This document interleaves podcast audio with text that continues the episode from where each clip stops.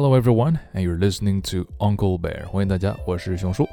最近呢，朋友圈里啊，经常会刷出一些贩卖焦虑的文章来啊，比如说谁谁谁又套现了十几亿，然后就觉得你的同龄人在抛弃你了。那我不知道按照这个逻辑，是不是我们从一出生就被王思聪抛弃了呢？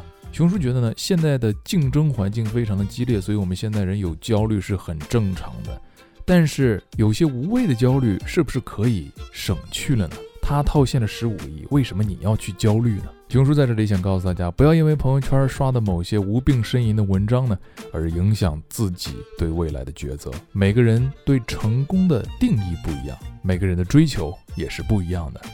今天呢，熊叔给大家分享一篇文章，是成功的秘诀其实并不深奥，看看是否对你能有所帮助。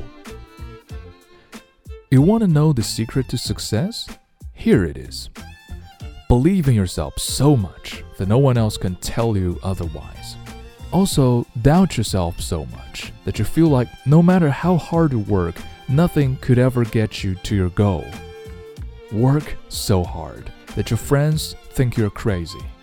Be ridiculed, be shunned, be ignored, be told no.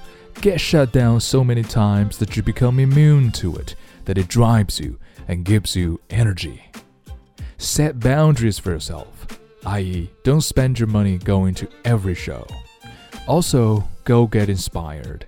Take yourself out of your work cycle. Remind yourself why you're working yourself to the bone.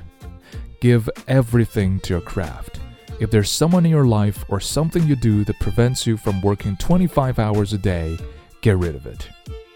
Ingrain the idea in your mind that nothing will get you where you want to be other than hard work.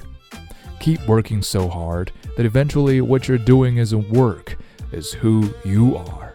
And now people are taking notice. Your parents believe in you, your friends support you.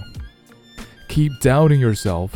Always know that there's something else better out there that you have to keep working harder than you did yesterday to achieve.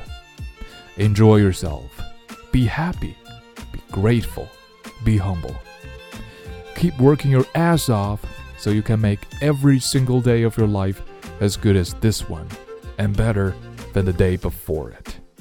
最后呢，熊叔也想再给大家补充几句话：Focus on the bigger picture，要有大局观。Go out there and see the world，世界那么大，你真的值得去看看。